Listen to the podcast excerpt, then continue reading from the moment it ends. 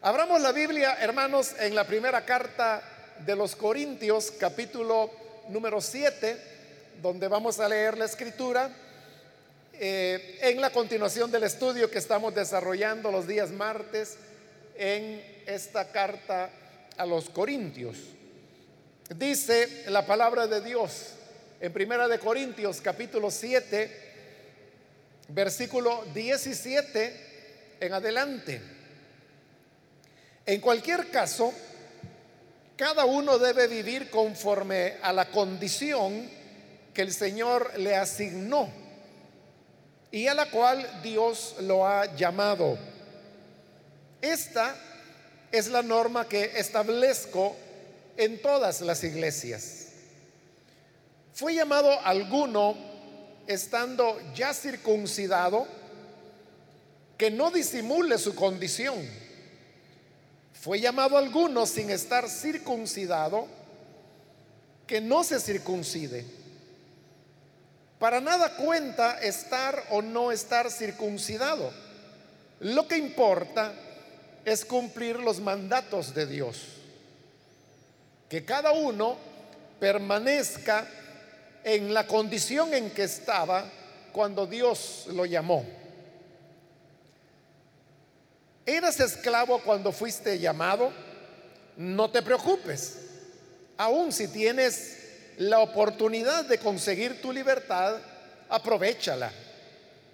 Porque el que era esclavo, cuando el Señor lo llamó, es un liberto del Señor.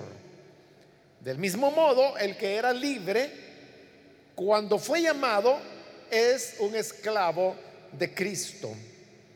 Ustedes fueron comprados por un precio. No se vuelvan esclavos de nadie. Hermanos, cada uno permanezca ante Dios en la condición en que estaba cuando Dios lo llamó. Amén. Hasta ahí vamos a dejar la lectura. Pueden tomar sus asientos, por favor.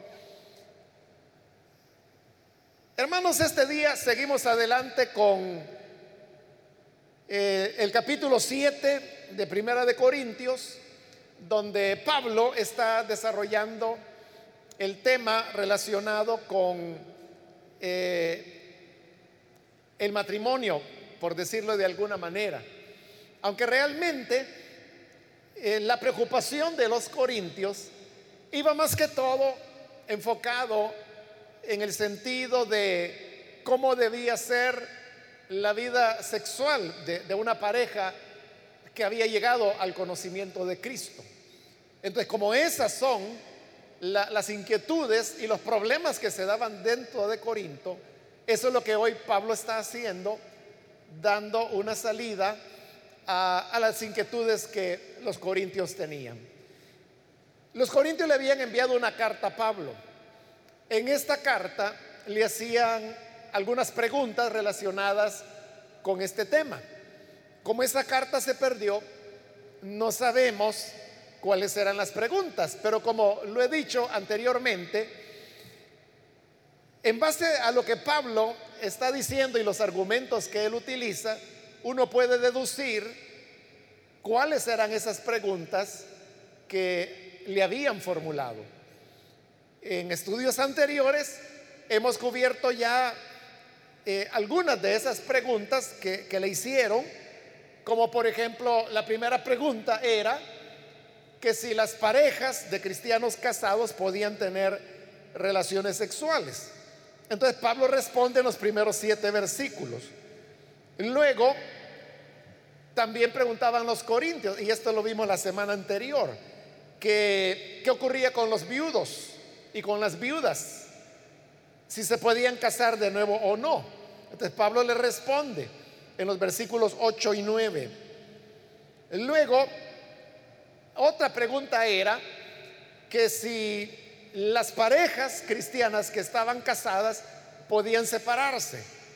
a eso Pablo también responde en los versículos 10 y 11 y finalizábamos en la última oportunidad con otra de las preguntas y era, ¿qué ocurría con aquellos matrimonios de cristianos, o más bien en donde uno, uno de los miembros de la pareja era cristiano y el otro no. Es decir, estaba casado con un incrédulo. Entonces, ¿qué se podía hacer ahí? ¿Debían continuar casados con un incrédulo o tenían que terminar la relación? A eso Pablo responde de los versículos 12 hasta el 16, que son los que estuvimos cubriendo en la última oportunidad. Ahora, hermanos, al llegar al versículo 17, donde hemos iniciado la lectura, hasta el 24, Pablo está dando otras argumentaciones. Y dentro de esta, este pasaje que leímos, tal vez usted lo pudo notar, que en tres ocasiones Pablo dice que cada uno en el estado en que fue llamado, que así se quede. Eso lo dice en tres oportunidades al inicio del argumento, ya un poquito avanzado el argumento, y luego al final del párrafo que hoy hemos leído. Sobre la base de esta afirmación de Pablo, otra vez podemos nosotros deducir cuál es la pregunta que le habían hecho. Y la pregunta era, ¿qué ocurría con aquellos casos que pueden ser variados, pero le voy a dar algunos ejemplos, en donde digamos que un hombre en su juventud había embarazado a otra joven, habían tenido un hijo, habían convivido un tiempo, pero como suele ocurrir con ese tipo de, relación que se hace sin mucho pensar, normalmente fracasan. Entonces estos terminaban por separarse, tenían un hijo o dos de por medio, y luego este hombre o muchacho encontraba otra persona con quien formaba un nuevo hogar, se casaba y entonces llegaba el Evangelio, se convertían y venían a la iglesia. Entonces la pregunta ahí sería, ¿qué corresponde en un caso así, donde una persona ya tuvo una pareja y donde también procrearon hijos, pero ahora está con otra persona. Entonces, hoy que ya son cristianos, ¿qué debe hacer? Tiene que quedarse con la pareja que ahora tiene o tiene que volver con la primera que tuvo y con la cual tiene hijos. Ese es un caso, pero pueden darse otras situaciones, como por ejemplo, que alguien se casó con una persona, Puede ser que tuvieron hijos o pueda que no, pero después de un tiempo de casados, la cosa no funcionó y se divorciaron. Y estando divorciados, este hombre va y conoce a otra persona. Esta vez no se casa, sino que solamente forma un hogar así, una unión libre. Y estando en esa condición llegan al Evangelio. Entonces, ¿qué debe hacer? Debe quedarse con esta persona y formalizar su matrimonio o tiene que volver con la persona con quien estuvo casada inicialmente. Hay muchas variantes de esto. También pudiera ser que la persona se casó con la primera y se divorció y luego se casó también con la segunda. Entonces, ¿con quién tiene que volver? Entonces, aquí hay, hermanos, una serie de, de posibilidades, o personas que quizás se casaron una vez y luego se divorciaron y luego tuvieron hijos con otra señora y se separaron y luego con otra señora tiene otros hijos y se volvieron a separar y luego tiene una cuarta señora y con esta cuarta señora llega el Evangelio y entonces ¿con quién se va a quedar? Está con la cuarta, tiene que quedarse con ella o tiene que volver a la tercera o a la segunda o a la primera o quedarse sin nadie. Esas eran las preguntas o la pregunta que los corintios le hacían a Pablo. Y ahora Pablo da la respuesta. El problema, hermanos, es que para responder, como son múltiples casos, yo he puesto algunos ejemplos, puede haber más. Pero usted puede ver que con los pocos ejemplos que he dado, hay una gran variedad de, condiciones que se pueden dar. Entonces, sobre esa base, ¿qué argumentos podría el apóstol argumentar para sustentar el consejo que él va a dar? Por ejemplo, si él dijera, no, tiene que quedarse con la primera esposa, ¿en base a qué argumento? Y no podía ser inventado, sino que tenía que ser tomado de la escritura, como lo ha hecho con todos los otros temas. O si él decía que se quede con la segunda, ¿en base a qué? O que se quede con la tercera, ¿cuál es la base? O que se quede con la cuarta. En el caso de aquel, pues que tuvo cuatro señoras ya. ese es el problema, que, que cómo se sustenta un consejo de este tipo. Y sobre todo porque, repito, cada caso era diferente. Entonces, ¿cómo se podría aplicar un mismo criterio para situaciones que son distintas? Aquí es cuando Pablo viene y por eso es que usted puede ver que en la respuesta que él da se pone a hablar de cosas que uno diría, bueno, ¿y eso qué tiene que ver, verdad, con el tema? Porque él pone, él se basa en dos ejemplos. El primero de ellos es el tema de la circuncisión. Y el segundo es el tema de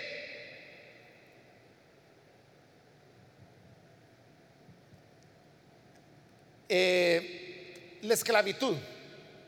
Entonces, si uno se pregunta qué relación tiene circuncisión con matrimonio, o qué relación tiene el ser o no esclavo con el matrimonio, uno dice, no, no hay ninguna relación. Porque Pablo utiliza esos argumentos. Porque a Pablo lo que le interesa es sustentar un principio. Y si él logra sustentar ese principio, entonces ese principio se puede aplicar a esta diversidad de casos que hemos mencionado, que cada uno es diferente, pero si hay un principio, este puede servir para dar solución a cada una de las situaciones. Ahora, la respuesta de Pablo está bien clara. Y es ese enunciado que él hace y que como le dije, lo repite tres veces. Pero veámoslo en el versículo 17. Ahí dice, en cualquier caso, cada uno debe vivir conforme a la condición que el Señor le asignó y a la cual Dios lo ha llamado. El versículo es un poco complejo lo que Pablo está diciendo ahí. Porque él está diciendo dos cosas.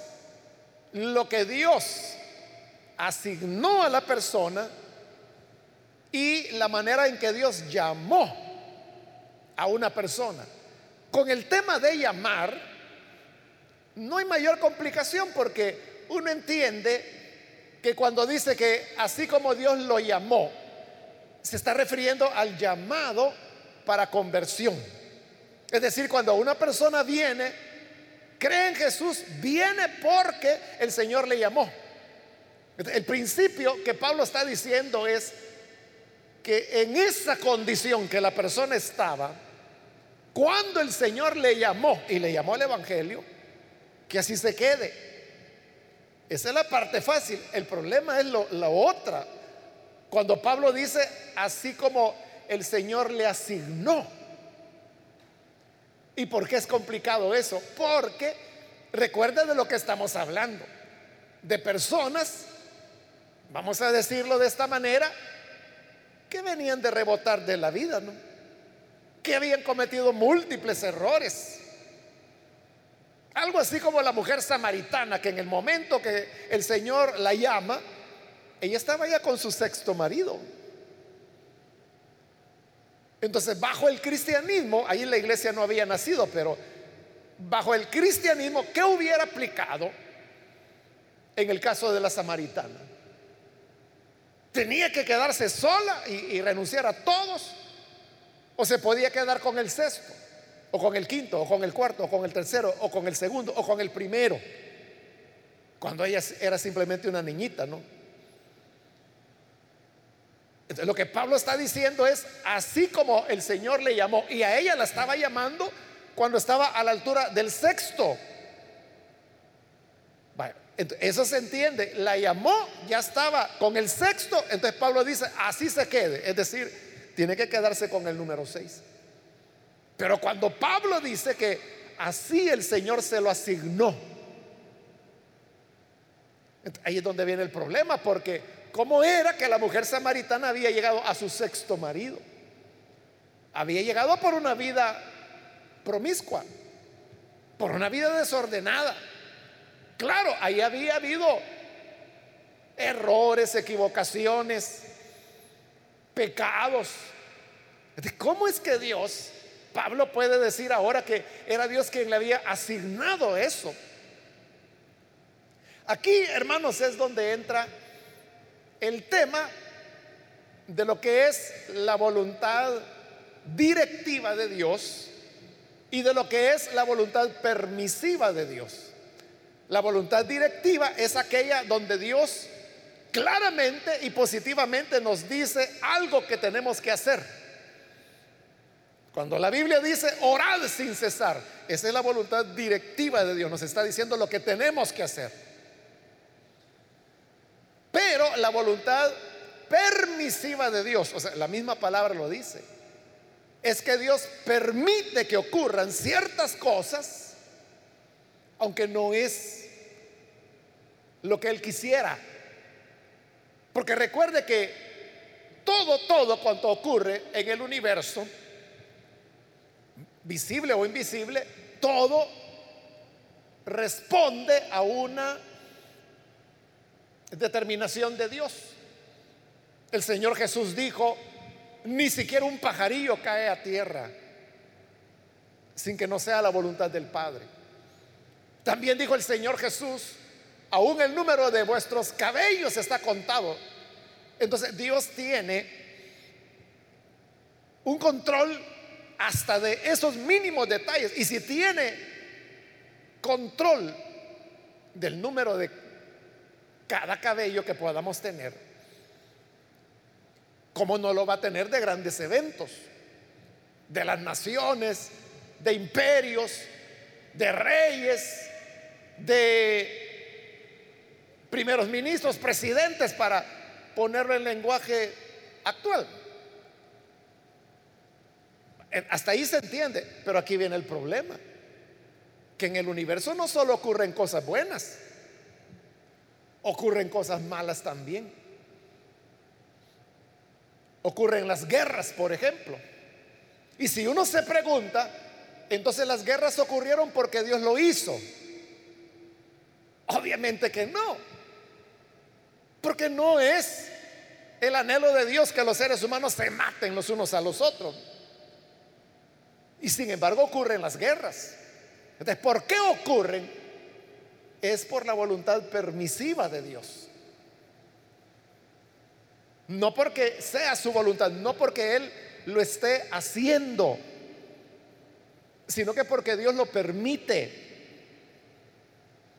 aplicando esto, de la voluntad permisiva y la voluntad directiva de Dios al tema que Pablo está desarrollando, la relación entre un hombre y una mujer. ¿Cuál es la voluntad directiva de Dios? O sea, puramente lo que Dios desea, lo que Dios desea es que lo que dice la Biblia que el hombre sea marido de una sola mujer. Y a la inversa también es cierto, ¿verdad? Que la mujer solamente tenga un marido. El ideal de Dios, la voluntad directiva de Dios sería que tanto hombre como mujer llegaran vírgenes al matrimonio, que se casara y que no conociera él a otra mujer más en toda su vida que su esposa. Y ella, igual, que no conociera a otro hombre más en su vida que su esposo. esa es la voluntad directiva de Dios. Pero como ya dijimos que en el mundo y en el universo no todo es perfecto, se puede morir él, por ejemplo. Entonces ella quedó viuda. Y si ella es joven, ya vimos la parte cuando, en la última oportunidad, cuando le preguntan a Pablo acerca de las viudas. Entonces Pablo dice, en lugar de que la viuda vaya a andarse consumiendo en pasión, mejor que se case. Entonces significa que va a tener un segundo esposo. Eso ya es voluntad permisiva de Dios. No es una voluntad directiva, o sea, ya se sale del plan perfecto de Dios. Pero lo que ocurre, hermanos, es que Dios tiene que administrar el mundo, gobernarlo así como está. Y como no todo es perfecto, hermanos, se tiene que ver qué se hace, ¿verdad? Eso es igual pues que los médicos en un hospital que no tienen los recursos para atender a todos. Y le estoy hablando de todos los países del mundo, no solamente de nuestros países que tienen tantas carencias. Entonces, ¿qué es lo que hacen? Que tienen protocolos de priorización de atención, que, cambian de país a país. Por ejemplo, en el caso de los Estados Unidos, el protocolo solo tiene un criterio, la edad de la persona.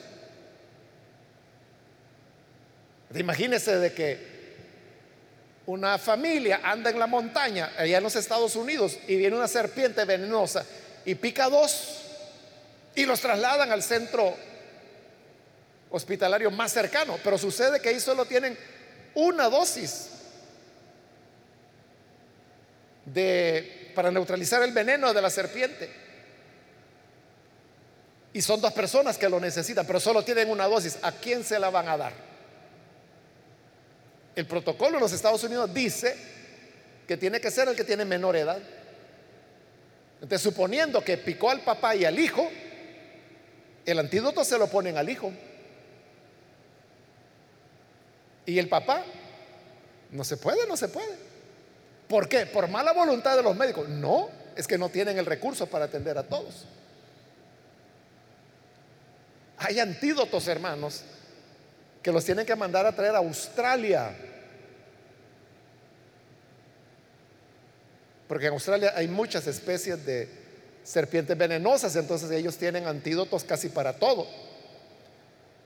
Y hay especies que casi no hay, entonces es muy raro, digamos, en los Estados Unidos que alguien vaya a ser picado por esa especie, pero cuando sale picado, tienen que mandar a traer el antídoto hasta Australia.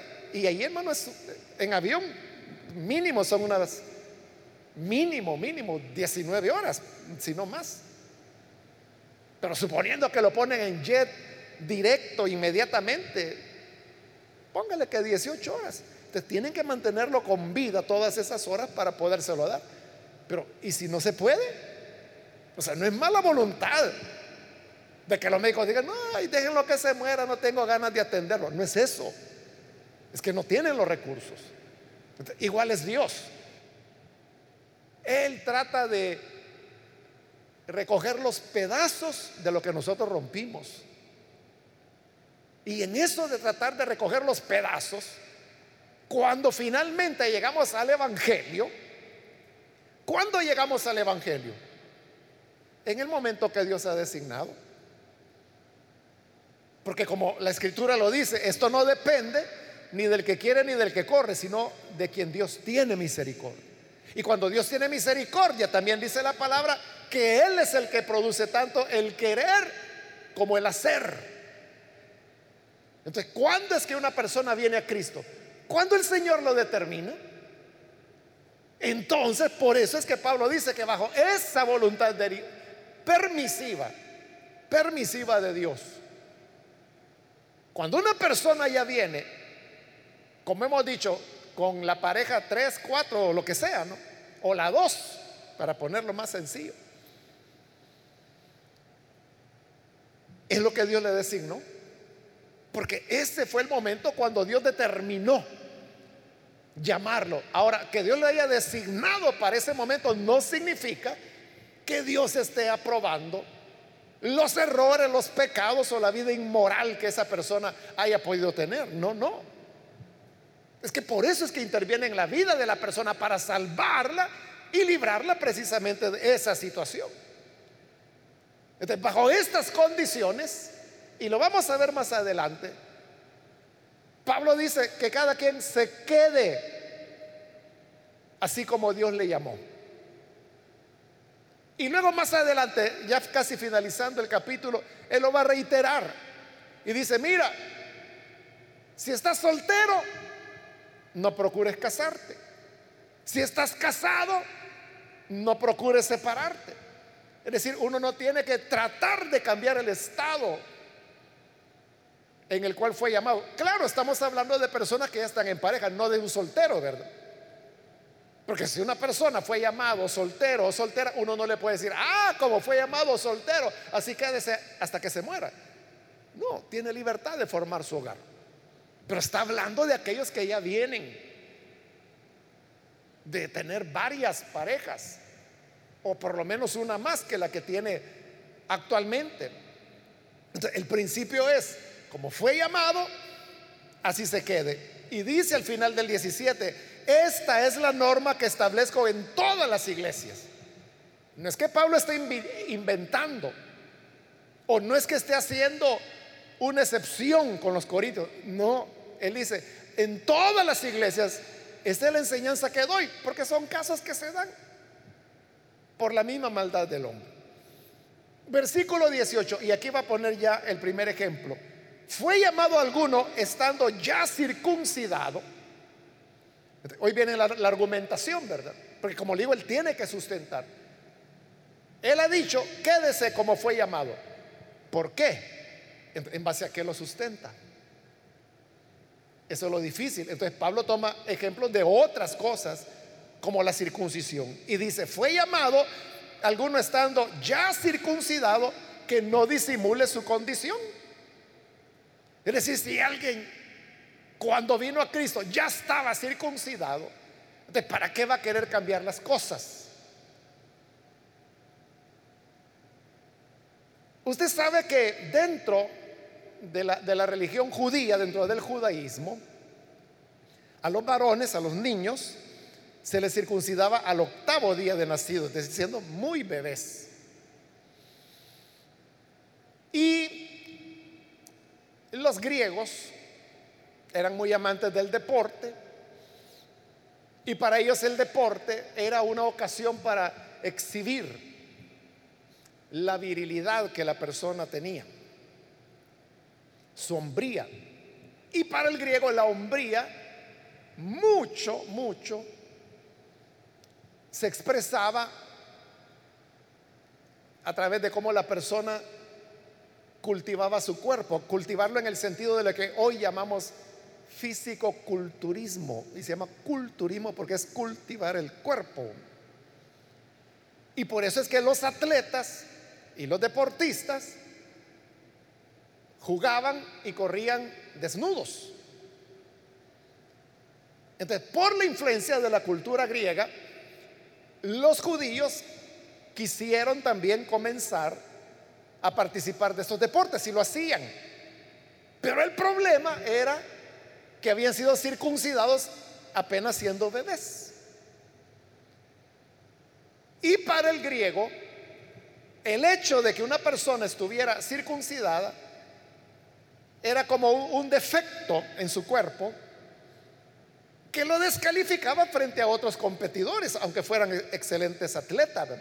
Pero ya le dije, ellos enfatizaban mucho la apariencia masculina de una persona. Entonces, ¿qué podían hacer estos judíos que estaban circuncidados y que querían ser atletas? hacían una operación quirúrgica pequeña con la cual trataban de simular el prepucio en su miembro viril y de esa manera ocultar o disimular que eran circuncidados. Por eso es que Pablo dice, si alguno fue llamado siendo ya circuncidado, que no disimule su condición. Es decir, ya estuvo, ya está circuncidado, quédese. Y si por eso lo van a descalificar, pues que lo descalifique. Pero ¿quién va a cambiar eso, hermano? Y a la inversa, dice Siempre el 18. fue llamado alguno sin estar circuncidado que no se circuncide. ¿Y por qué querrían circuncidarse? Porque era lo que la ley de Moisés decía. Era lo que los judaizantes decían, que si el hombre no se circuncidaba, aunque creyera en Cristo, no se iba a salvar. Pero era una doctrina de Pablo que, y ahí le dice, en el versículo 19, para nada cuenta estar o no estar circuncidado. Lo que importa es cumplir los mandatos de Dios. ahí lo dice claro. Y eso es lo que Pablo enseña en su carta a los Gálatas, Colosenses, Romanos. En Hechos hay referencias también. y, así es verdad, hermano, porque ¿En qué abona a la espiritualidad de una persona que esté o no esté circuncidada? E, Ese es como que si a usted le sacaron ya la vesícula. Tuvo cálculos biliares y le extrajeron la vesícula. Entonces, porque no tiene vesícula, hoy va a ser más santo, más santa. O a la inversa, ¿verdad? Ah, como ya le sacaron la vesícula. No, hermano, usted ya no está al nivel de la santidad. ¿Qué tiene que ver, verdad? Absolutamente nada. igual, la circuncisión. Por eso dice en el 20, y este es ya un resumen, que cada uno permanezca en la condición en que estaba cuando Dios lo llamó. Ahí está reafirmando el principio, que no hay que cambiar nada. Así como el Señor te llamó. ¿Cómo te llamó? Pues yo ya estaba circuncidado, así quédate. Porque esto no te va a hacer más ni menos delante de Dios. ¿Y a ti cómo te llamó? Pues yo no, yo no estaba circuncidado, así quédate. Porque que no sea circuncidado, eso no te va a hacer mejor ni peor, ni más ni menos espiritual delante de Dios. Entonces, note, eso es lo que Pablo quiere asentar el principio. Y el principio es que así como la persona llega, así se debe quedar. Ahora vamos con el siguiente ejemplo, versículo 21. Eras esclavo cuando fuiste llamado, no te preocupes, aunque si tienes la oportunidad de conseguir tu libertad, aprovechala. Entonces, Pablo lo que está diciendo ahora, hoy, aquel era un ejemplo en donde se mezclaba la religión con lo, lo fisiológico, o lo anatómico más bien, lo anatómico. Hoy está tomando un ejemplo de la sociedad, como es el tema de la esclavitud. ¿Qué ocurre con aquel hermano que cuando cree al Evangelio era esclavo. Y hubo muchos esclavos que creyeron al Evangelio. ¿Qué tiene que hacer él? ¿Y qué va a hacer? ¿Cómo va a cambiar su situación? Si podía un esclavo convertirse en un liberto. Liberto era aquel que había sido esclavo, pero había pagado la redención. Es decir, la deuda que lo había llevado a ser esclavo. Y por lo tanto quedaba libre. Al quedar libre, eso es lo que Pablo ahí está llamando un liberto. Sí se podía, ¿verdad? Pero esto no todos lo lograban. Lo lograban aquellos que tenían normalmente un, pariente, alguien que les hacía el favor. Porque muchos se convertían en esclavos por cuestiones de deudas.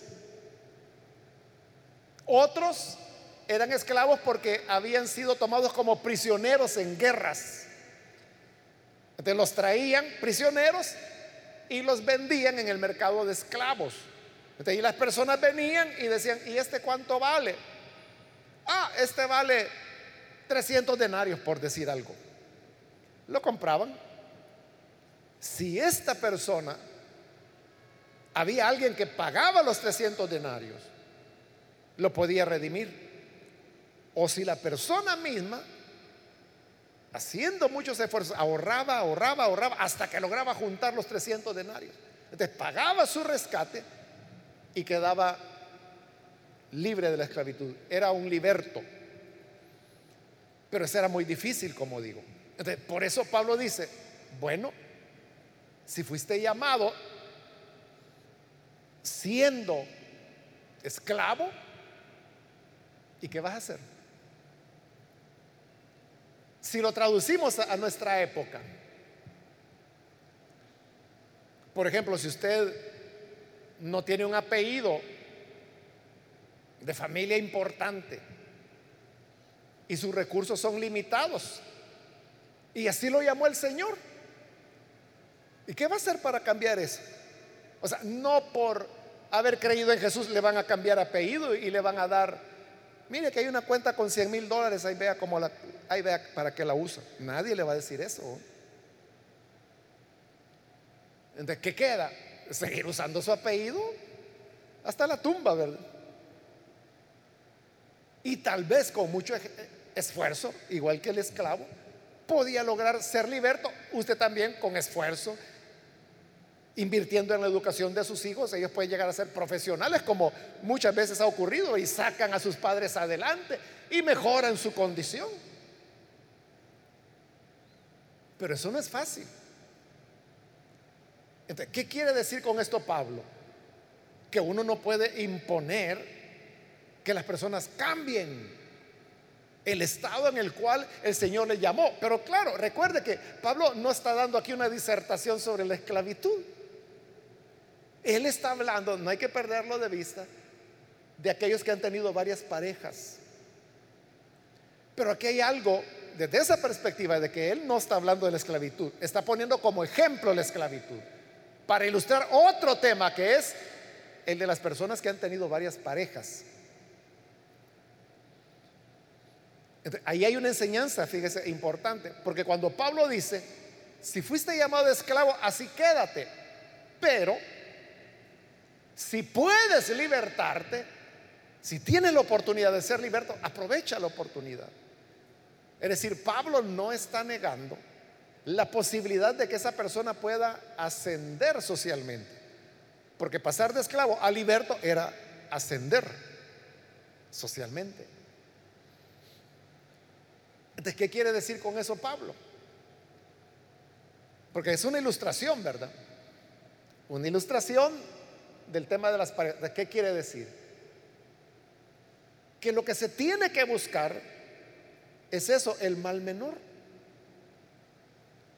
Si fuiste nacido esclavo y no tienes opción, no te preocupes, gózate. No vas a tener la libertad social, pero sí vas a tener la libertad espiritual. Versículo 22 dice, porque el que era esclavo, cuando el Señor lo llamó, es un liberto del Señor. Porque usted sabe que en Cristo tenemos libertad. Cuando venimos a Jesús somos libres. A eso se refiere Pablo. Fuiste llamado esclavo. Bueno, para la sociedad seguirá siendo esclavo. O es igual, hermanos, que las personas que, por ejemplo, están en los penales, están presos, ¿verdad? Y ahí creen en Cristo ellos son libres en el Señor. Pero no por eso los van a sacar de la prisión, ¿verdad? Ah, ya se convirtió, pues váyase para su casa. No. Si la sentencia son 10 años, 10 años va a tener que hacer, aunque cree en Jesús. Pero creyendo en Jesús ahora es libre. Aún dentro de la prisión es libre. Y eso es lo que dicen los hermanos que están allá adentro. Yo estoy entre barrotes, pero en Cristo soy libre. Esa paradoja es de la que Pablo está hablando. Pero como él dijo, si logras ser un liberto, aprovechalo. Entonces, si dentro de estas relaciones de pareja o de varias parejas se pueden mejorar las cosas, hay que hacerlo. Entonces, allí el principio aplica en el sentido de que uno tiene que buscar el mal menor. El mal menor. ¿Y cuál es el mal menor? Pues a veces, hermano, Uno que no es el que está en, el, en la situación, quizás no lo puede decir, pero la persona que está en esa situación, él pudiera discernir cuál es el mal menor. Hace años, hermanos, allá en Santa Ana fue eso. De repente llega un señor,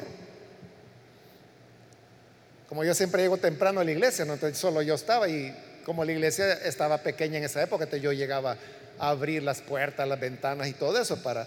en eso estaba yo, no había nadie cuando entra un hombre y me saluda y se sentó a platicar conmigo. Para no hacerle larga la historia, él era un alcohólico crónico, de esos que los tienen que llevar al hospital. Y precisamente estando en el hospital, alguien le había prestado un radio. En esa época nosotros allá solo teníamos un programa eh, que en un espacio que rentábamos en una radio comercial de 15 minutos. Y como este hombre estaba hospitalizado por su alcoholismo, todas las mañanas el programa era a las 5.45 de la mañana, de 5.45 a 6 de la mañana. Y él oyó todos los días que estuvo hospitalizado. Y eso le fue llamando la atención. Y como al final del programa se daba la dirección de la iglesia, él había llegado. Y me dice, mire, aquí vengo porque he estado oyendo el programa. Yo quiero conocer a Jesús. Y le dije, qué bueno que vino, quédese al culto. Y se quedó. Hicimos el culto, prediqué, hice el llamado y se entregó a Jesús. Él comenzó a caminar en su vida cristiana. Y a los días llevó a su compañera de vida, que era una joven. Él no estaba viejo, pero ya, era mayor y, ella pues era bastante joven. Ella también se, se convierte, cree en Jesús. Y pasaron meses y un día él me dijo, hermano, me dice, yo me quiero bautizar, pero le quiero contar, me dice, ella me dice, ella no es mi esposa, ella es una muchacha, me dice, que me aguantó, me dice, mis borracheras. Ahí está, yo no tengo hijos con ella, pero yo soy casado, yo tengo mi esposa y tengo dos hijos adolescentes, era un muchacho y una, una niña adolescente. Y él me dijo, yo acabé con mi matrimonio por mi alcoholismo. Mis hijos me odian, no me quieren ver. Y mi esposa igual. Más que después yo me junté con esta muchacha y ella es la que me cuidó y me aguantó en mis alcoholismos. Entonces, yo me quiero bautizar, entonces, ¿qué tengo que hacer? Debo volver con mi ni siquiera era divorciado. Debo volver con mi esposa y rescatar a mis hijos o me quedo con ella. Entonces, ¿qué hice yo? Lo que Pablo dice. Y yo le expliqué, mire, la Biblia dice en 1 Corintios 7, precisamente lo que estamos viendo. Entonces Pablo dice, en, así como fue llamado, así se quede. Usted fue llamado con esta joven, lo que tiene que hacer es divorciarse de su esposa, casarse con ella y casándose con ella se bautiza en agua. Y él me oyó atentamente.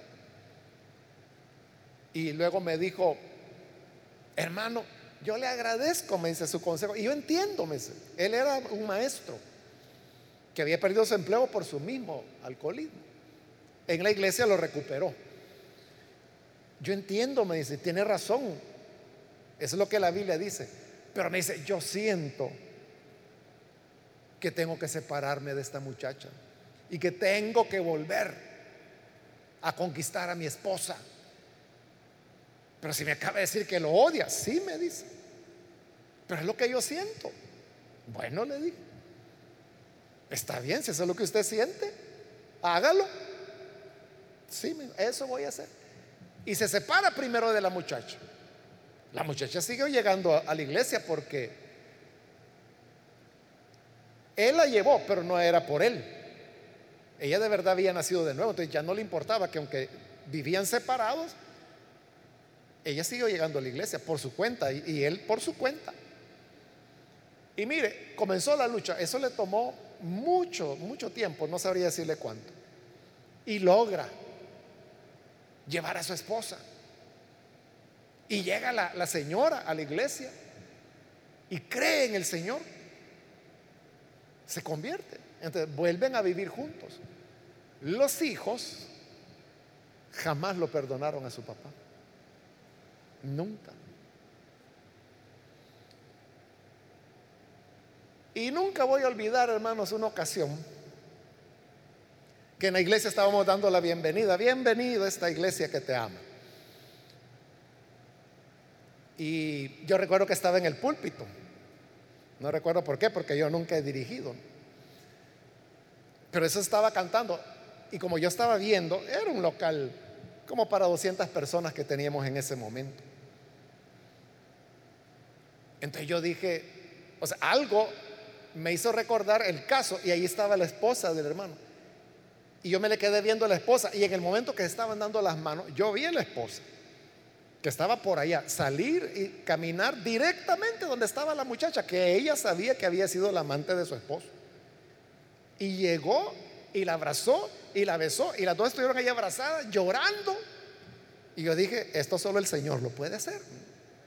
entre ellas se reconciliaron, se vieron como hermanas en Cristo.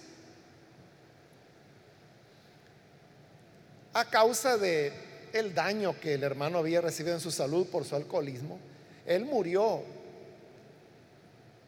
como unos cuatro años después. Y murió de, cirrosis hepática. O sea, él había destruido su hígado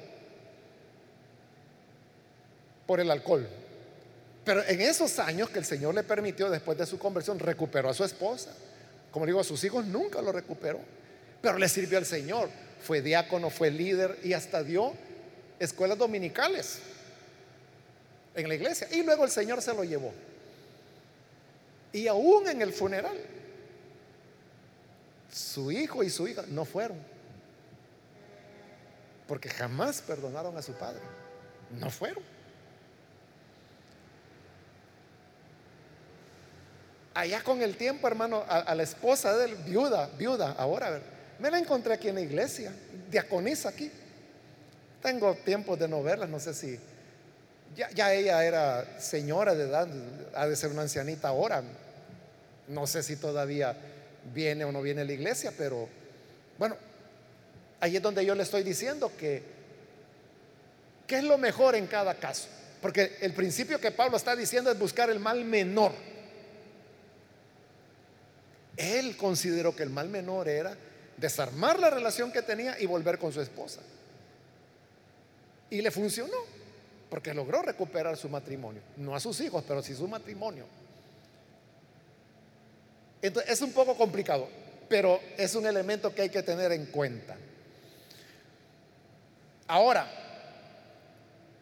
versículo 23. Ustedes fueron comprados por un precio. No se vuelvan esclavos de nadie. Es decir, si el Señor te llamó siendo libre, no te vuelvas esclavo de nadie. ¿Y cómo se podía volver esclavo a alguien? Ya se lo dije, endeudándose. Y cuando no podían pagar la deuda, tenían que ir de esclavos. Entonces Pablo dice, no se hagan esclavos de nadie. Pero recuerde, eso solo es una ilustración porque él está hablando de las parejas. Ahí hay otro, otro pequeño principio, digamos. Y cuando dice, no te hagas esclavo de nadie, significa que cuando la persona toma la decisión de que si se va a quedar o no en el estado en que fue llamado, que es el consejo de Pablo, pero si eso lo va a llevar a una condición de esclavo, de esclavo, entonces Pablo dice, no te hagas esclavo de nadie. Porque imagine que alguien tuvo su esposa, digamos, y luego se divorció por andar con una mujer tóxica y con esa tóxica llega al Evangelio y no se quiere convertir y sigue siendo una mujer tóxica, malcriada, violenta. Entonces, este hermano, como así fue llamado con la tóxica, se tiene que quedar con ella. Y a la inversa, ¿verdad? Digamos, una hermana que tuvo su matrimonio, pero hoy está con un violento, con un gorila que la maltrata y todo. En el mundo usted sabe, hay muchachas que cometen errores de meterse con hombres así. Y la maltrata y la golpea. Y como con él fue llamada, así tiene que quedarse. Ahí es donde Pablo dice, no, no te hagas esclavo de nadie. Si vas a estar en una condición de esclavitud, eso es lo que Dios no quiere. Es decir, que esto, hermanos, de quédese como está, ese es el principio general. Pero hay otras consideraciones. Consideraciones a la condición humana que todas las personas tenemos, en donde no tenemos que meternos en condiciones que nos van a esclavitar o, que nos van a hundir aún más de lo que ya la persona está. Y terminamos con el versículo 44, donde Pablo reitera ya por tercera vez su principio. Hermanos, cada uno permanezca ante Dios en la condición en que estaba cuando Dios lo llamó. Claro, ¿verdad? Y es tercera vez que Pablo lo dice ya. Pero como le digo, con algunos matices que él ha hecho en el tema de la esclavitud. Que Dios nos ayude, hermanos, para que nosotros seamos sabios y podamos orientar a las personas, como le digo, hasta donde uno puede. Porque si uno no es el que está en la condición, uno no puede ver todo lo que la persona que está ahí sí lo ve. Pero estos son los lineamientos de la palabra de Dios. Amén. Vamos a cerrar, hermanos, nuestros ojos y vamos a inclinar nuestro rostro. No sé, hermanos, si habrá con nosotros algún amigo o amiga que hoy nos acompaña, pero si este es el caso, voy a hacer una invitación muy, muy pequeñita. Si hay alguien que necesita venir a Jesús por primera vez, o si necesita reconciliarse, si usted ya es creyente y se alejó del Señor, pero hoy necesita reconciliarse. Yo le invito para que en el lugar donde está levante su mano. Hoy sí puede levantar su mano porque lo puedo lograr ver. Y así nosotros oraremos por usted. ¿Hay alguna persona, algún amigo, amiga que viene a Jesús por primera vez? ¿O algún hermano que se desvió y necesita reconciliarse? Levante su mano. Siempre hay esperanza, hermano, siempre hay salidas. Si usted se alejó del Señor y cometió errores, destruyó su hogar, su matrimonio, y ahora está aquí, reconcíliese con toda confianza. Que Dios en su misericordia tiene una salida para cada quien. Termino la invitación. ¿No hay nadie más? ¿O si hay alguien? Quiero entonces invitar a las personas que nos escuchan a través de radio, que nos ven a través de televisión o nos están viendo a través del internet. Si usted ha escuchado hoy la palabra de Dios y desea recibir a Jesús en su corazón o reconciliarse con Él, ahí en el lugar donde está, ore con nosotros. Señor, gracias te damos por aquellas personas que a través de los medios han escuchado esta palabra. Y ella ha llegado para iluminarles y ha llegado para mostrarles el camino y la esperanza que se encuentra en tu Hijo Jesús. Yo te ruego, Padre, que perdones a estos que vienen a ti y que ahí en el lugar donde están puedan experimentar la presencia de tu gracia que les perdona, que les salva, que les cambia. Quédate, Señor, con ellos cada día de su vida. Y ayúdanos a todos a comprender los lineamientos de tu palabra. Y que en base a ellos podamos llevar palabras de esperanza, de consuelo a aquellos que han destruido sus vidas pero que tú como buen alfarero puedes volver a reconstruir sus vasos de barro. En el nombre de Jesús, nuestro Señor, lo pedimos. Amén y amén.